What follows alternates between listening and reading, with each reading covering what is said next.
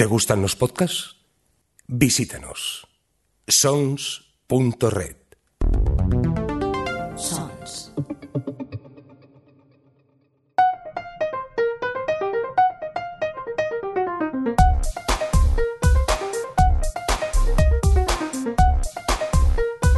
Ciencias Políticas con Sergio Jiménez. Hola a todos y a todas, sed bienvenidos una vez más a Ciencias Políticas, el podcast que trata de explicaros de manera clara y sencilla debates, problemas y cuestiones relacionados con la sociedad, con la política, con la antropología y con cuestiones de actualidad, siempre desde un punto de vista divertido y ameno y utilizando ejemplos claros y sencillos inspirados en series, películas, cómics, videojuegos o cualquier otra cosa que nos ayude a desentrañar un poco los misterios de la sociedad actual. Pues bien, hoy vamos a hablar de un tema de bastante actualidad y bastante interesante eh, marcado por las elecciones en España. Y es que, eh, por si no lo sabéis, un partido de extrema derecha denominado Vox ha pasado en poco más de un año de ser un partido muy minoritario y sin representación ni eco mediático a ser la tercera fuerza política parlamentaria a nivel nacional lo que nos lleva a plantearnos una serie de dudas y cuestiones. Básicamente es cómo ha podido pasar esto. Esta cuestión sería más fruto de un análisis electoral profundo que no es el tema que, queremos tratar en este capítulo. Pero sí queremos ayudar a explicar, a entender, a comprender cómo puede ser que de repente 3 millones de personas voten en un sistema democrático a un partido político que tiene muchos principios contrarios a la democracia. Empezamos.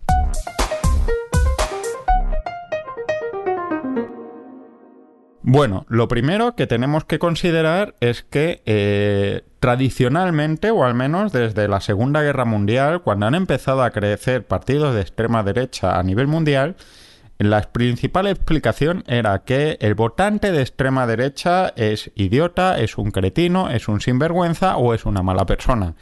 Esta explicación puede ser muy satisfactoria para nuestro ego, pero es absolutamente incompleta y desde luego nada eficaz para resolver los problemas que pueden generar la existencia de estas fuerzas políticas. ¿Por qué? Porque primero, a un idiota es difícil desidiotizarle.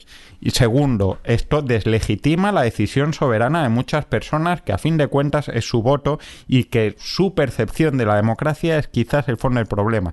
Y tercera explicación, esto no, serviría para dar cabida a un crecimiento como el que ha pasado. ¿Qué pasa? ¿De repente en España ha habido 3 millones más de idiotas eh, que han aparecido o hay gente que se ha idiotizado de repente? Pues posiblemente esta explicación no nos valga para entender todo lo que ha pasado. En ciencia política, para explicar o para comprender eh, cómo vota la gente, utilizamos paradigmas explicativos. Tradicionalmente estos estaban más o menos claros, pues la clase obrera votaba partidos de izquierdas, la gente muy religiosa votaba partidos de derecha, etc.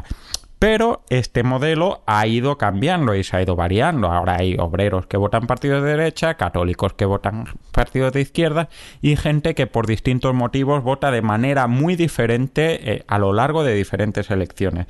Pero bueno, lo que utilizamos es paradigmas explicativos del voto, es decir, una serie de, principios o de normas que más o menos aceptamos como válidas para entender por qué la gente vota como vota. Bien, en el caso de la extrema derecha tenemos eh, dos complejidades. Primero, si os acordáis del podcast en el que hablábamos de fachas y nazis y totalitarismos, etcétera, comentamos en su día que la extrema derecha es una de, un término un poco abstracto. Es muy difícil que un partido de extrema derecha cumpla todas las checks, todas las casillas, todas las condiciones que puede tener un partido de extrema derecha.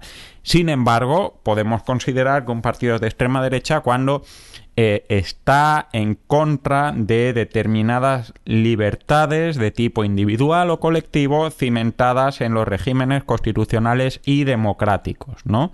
Incluso utilizando eh, principios aparentemente democráticos. Pongamos un ejemplo.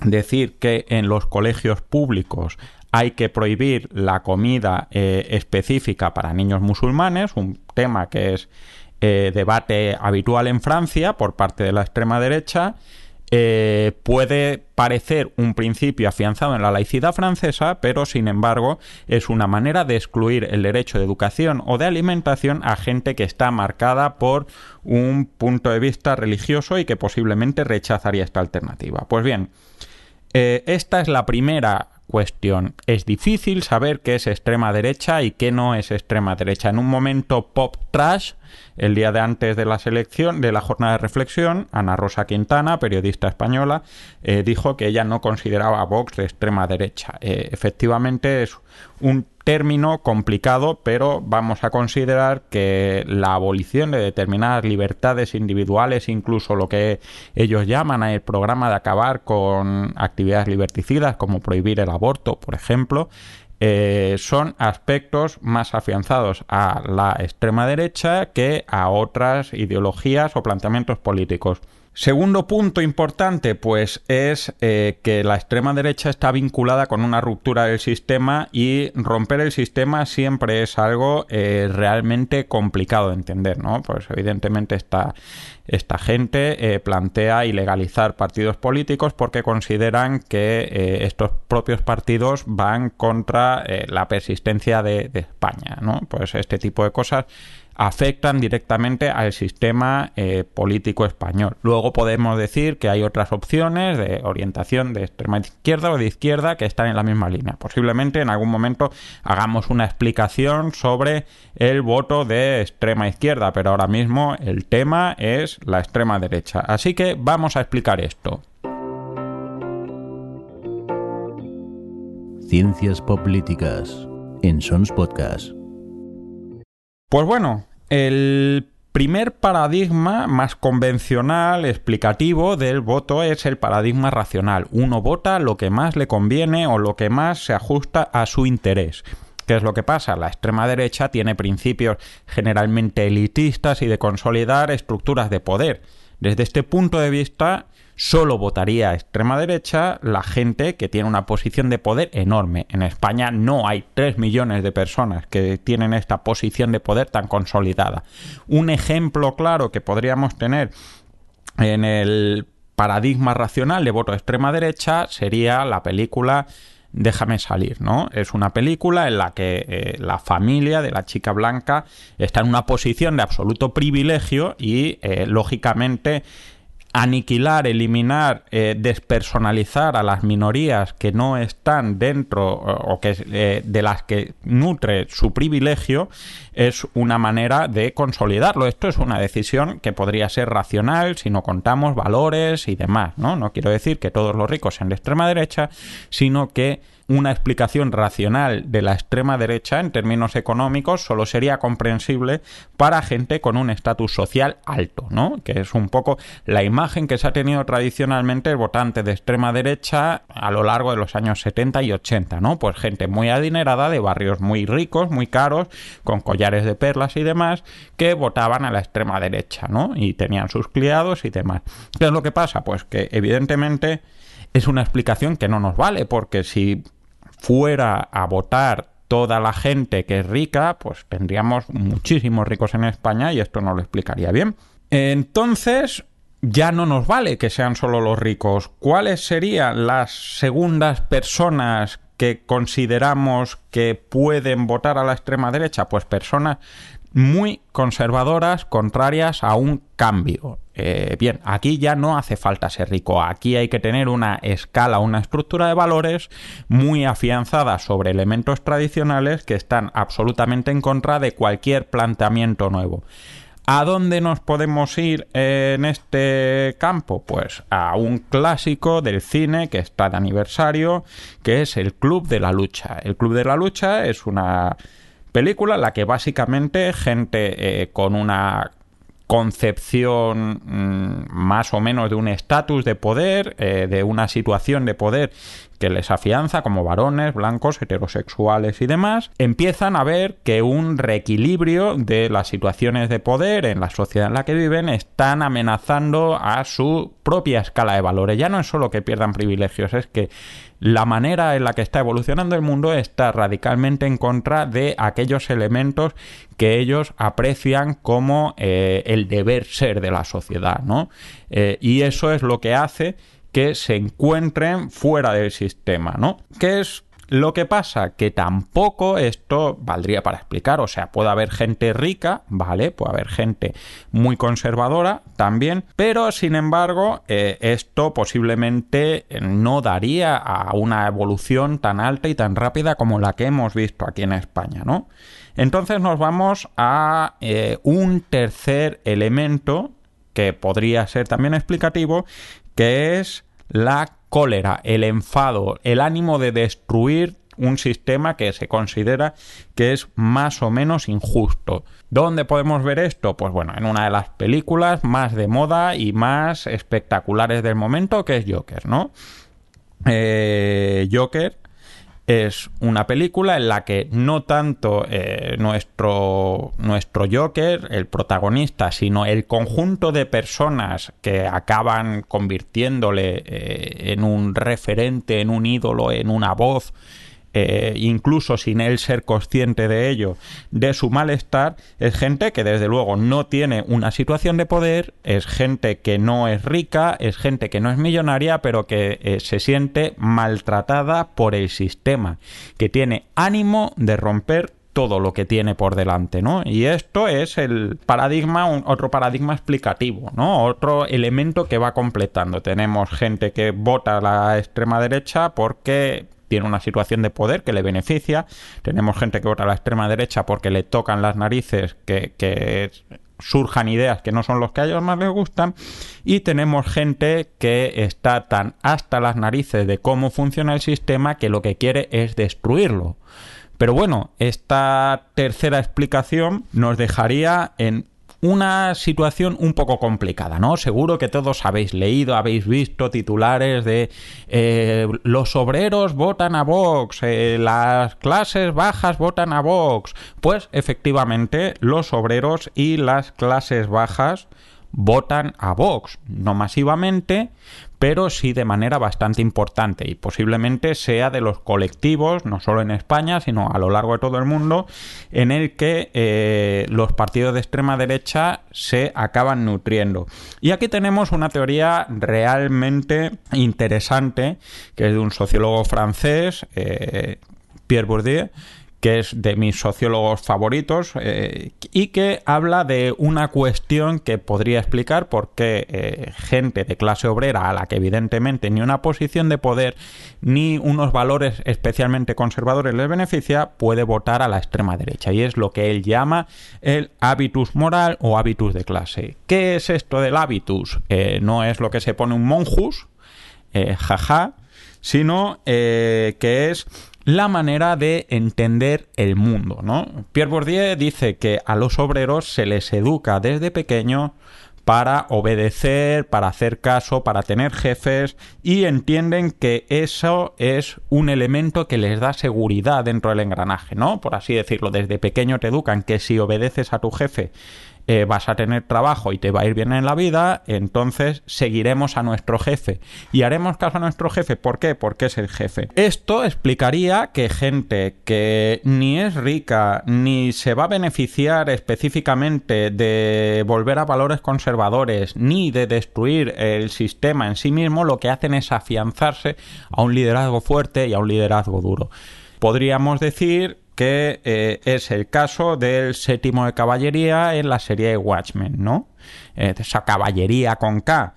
Gente que sabemos que no tiene dinero, no tiene estudios, basta con ver dónde viven, que no tienen por qué ser especialmente conservadoras y que puede que quieran romper el sistema eh, ya hablaremos un poco más adelante de por qué, eso, por qué esto está relacionado con otra explicación, pero es gente que sigue una jerarquía eh, bastante clara, ¿no? Van todos con su máscara de Rochard, van todos eh, con sus planes estructurados de acabar con el mundo, a diferencia de los de Joker y demás. ¿Por qué?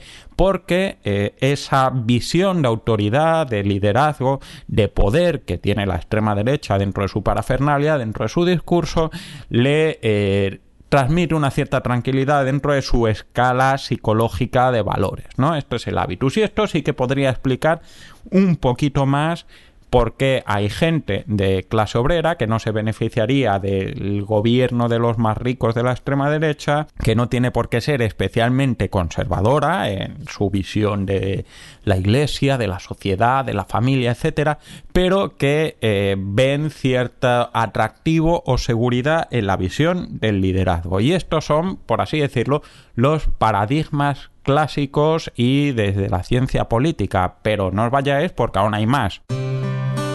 Estás escuchando Ciencias Políticas. Pues bien, hemos hablado de los enfoques que hablan de la extrema derecha desde el punto de vista sociológico y político. Pero hay una serie de principios y de cuestiones que están relacionados o, o, que estamos tratando desde el punto de vista individual, que son los paradigmas o las explicaciones que vienen desde la psicología. ¿Bien? ¿Por qué? Pues porque, por así decirlo, y lo habéis visto en estas primeras razones, hay una parte emocional muy importante en el voto a la extrema derecha. Hay una parte emocional muy importante en todos los votos, pero en la extrema derecha es especialmente importante y es, está especialmente presente. Y lo podéis ver en la celebración de, de sus resultados electorales, ¿no? Gritando a por ellos y, y todas estas cosas, ¿vale? Pues bien, eh, dentro de las explicaciones eh, psicológicas, la primera que podemos encontrar y está relacionada con la reacción al cambio es la frustración que pueden sentir estas personas por los cambios en el entorno social, ¿no?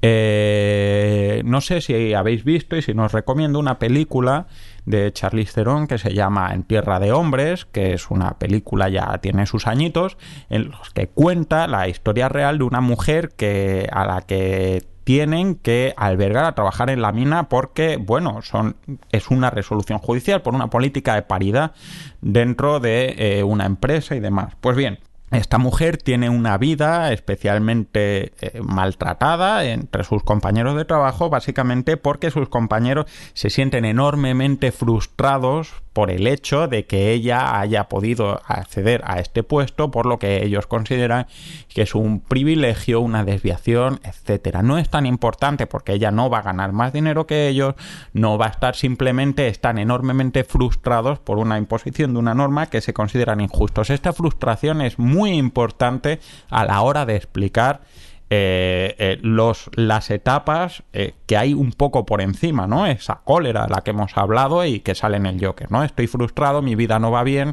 no me encuentro satisfecho, las normas es, el mundo es injusto conmigo, así que quiero ver el mundo arder, ¿no? Esta frustración puede estar muy afianzada con lo que es el sentimiento o el miedo a la pérdida, a la pérdida de estatus, a la pérdida de seguridad, al malestar, etcétera. Pensad, por ejemplo, en la, la serie tan célebre de Years and Years, que tienen aquí su, su, su, explicación o una identificación muy clara del surgimiento de la extrema derecha. Bueno, os aviso que yo no la he visto entera porque es una película, es una serie que me recuerda, es como Cuéntame, pero mirando para adelante en vez de para atrás.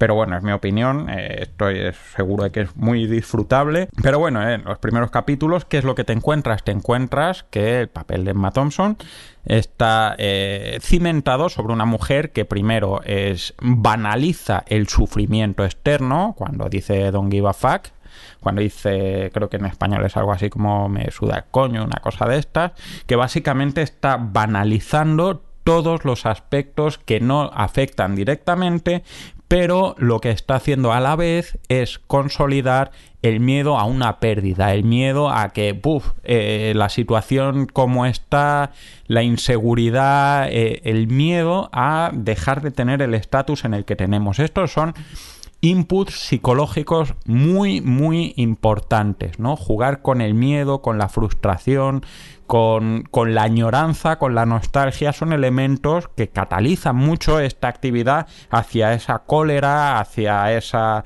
eh, reacción al cambio que hemos visto en las explicaciones políticas, ¿no? Esto puede estar basado en la realidad, es decir, en la pérdida, pues vas a perder puestos de trabajo por la cuestión que sea de que eh, lleguen inmigrantes, pero también puede estar basado directamente en fabricar noticias, en las mentiras, y esto es lo que ha dado tanto mm, protagonismo a las célebres fake news en en la actualidad, ¿no? Eh, y, lo podemos ver en, una serie tan clara como The Good Fight, ¿no? Eh, en la que eh, vemos cómo Diane Lohar se encuentra muchas veces con noticias que son directamente falsas y que están encaminadas directamente a afianzar ese sentimiento de pérdida o de preocupación a sectores más limítrofes de la sociedad, ¿no?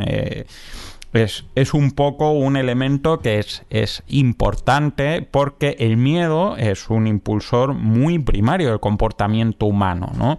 Es, está relacionado con la supervivencia. Cuando encuentras pues noticias de Donald Trump hablando de, determinadas amenazas de los musulmanes para prohibir la entrada a, a gente, a refugiados políticos y a inmigrantes eh, con el tema del terrorismo, estamos viendo cómo hay un miedo a la pérdida del control, de la seguridad, que está acicatado además con elementos radicalmente falsos, ¿no? Como prohibiendo, por ejemplo, la entrada a refugiados políticos eh, que son de países que no tienen antecedentes terroristas con el resto del país. Bien. Hemos hablado del palo, pero también está la zanahoria, ¿no? Que es que la extrema derecha ofrece eh, un sentimiento de pertenencia y de autorrealización, un sentimiento tribal.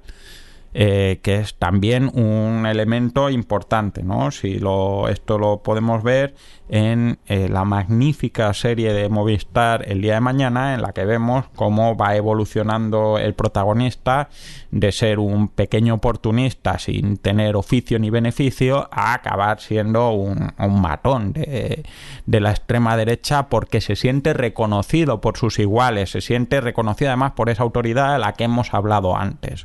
En resumen, ¿qué quiere decir esto? Quiere decir que eh, el voto a la extrema derecha es una acción política, es una acción política que está marcada por, por la cólera, por querer romper el sistema, por por notar que el mundo cambia, pero que está muy incentivada por elementos psicológicos que afectan mucho a aspectos primarios del ser humano, como el miedo, como la supervivencia o como el sentimiento de pertenencia a un colectivo. Esto es lo que hace que en una situación más o menos volátil pueda hacer que personas que se sienten amenazadas o que están en puntos limítrofes, eh, no tanto realmente, o sea, no es que vayas a perder el trabajo, pero que piensas que en el futuro puedes perder tu situación, se sientan llamadas a votar a la extrema derecha. ¿Le convierte eso en idiotas? Pues posiblemente no.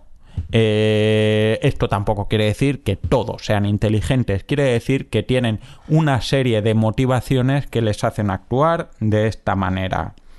Como conclusión, os diría que en realidad eh, todo esto es una serie de condiciones, causas y efectos interrelacionados que hacen o que ayudan a explicar comportamientos muy complejos y que normalmente eh, se dan todos a la vez. O sea, es muy difícil que alguien solo por tener miedo a la pérdida acabe votando a la extrema derecha. Pero con un poco de miedo a la pérdida y una buena dosis de frustración es posible que tenga bastante cólera y reconocimiento de la autoridad como para acabar votando a un partido que promete mano dura, ¿no? Y esto es la situación que nos ha llevado muy posiblemente a estos 3 millones de votos.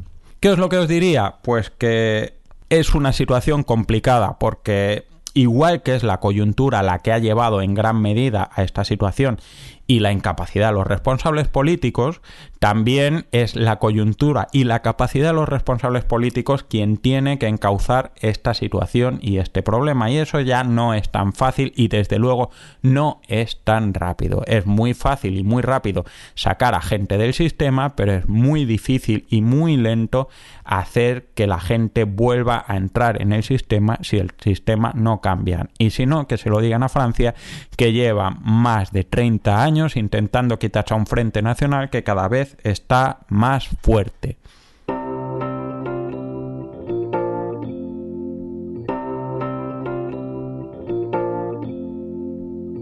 Y bueno, esto ha sido todo por hoy. Eh, espero que te haya gustado, que te sirva para algo, que te dé suficientes motivos para seguir adelante y para tomártelo con calma y para entender cómo confrontar si alguna vez tienes una discusión sobre la gente de extrema derecha o con gente de extrema derecha, siempre desde la calma y siempre desde el respeto, que es algo que no siempre se en los dos sentidos. Me despido por hoy. Eh, mi nombre es Sergio Jiménez. Esto ha sido Ciencias Políticas.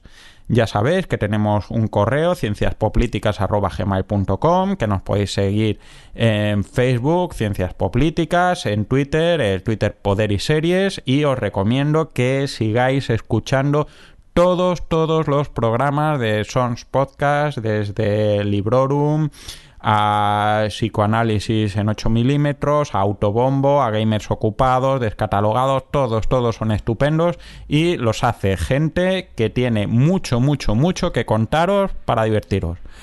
Esto ha sido todo, hasta luego. Acabas de escuchar Ciencias Políticas, un podcast alojado en Sons, red de podcasts. Encuentran más información de este episodio en nuestra página web, sons.red barra Ciencias Políticas. Y descubre muchos más podcasts en sons.red.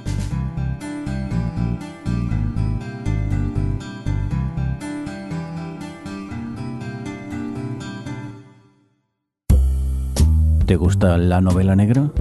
Adéntrate en El Rincón Criminal, un podcast de José Antonio Algarra en el que te habla de sus autores y personajes favoritos del género negro. Un podcast confidencial y solo para tus oídos. Encuéntranos en sons.red barra El Rincón Criminal.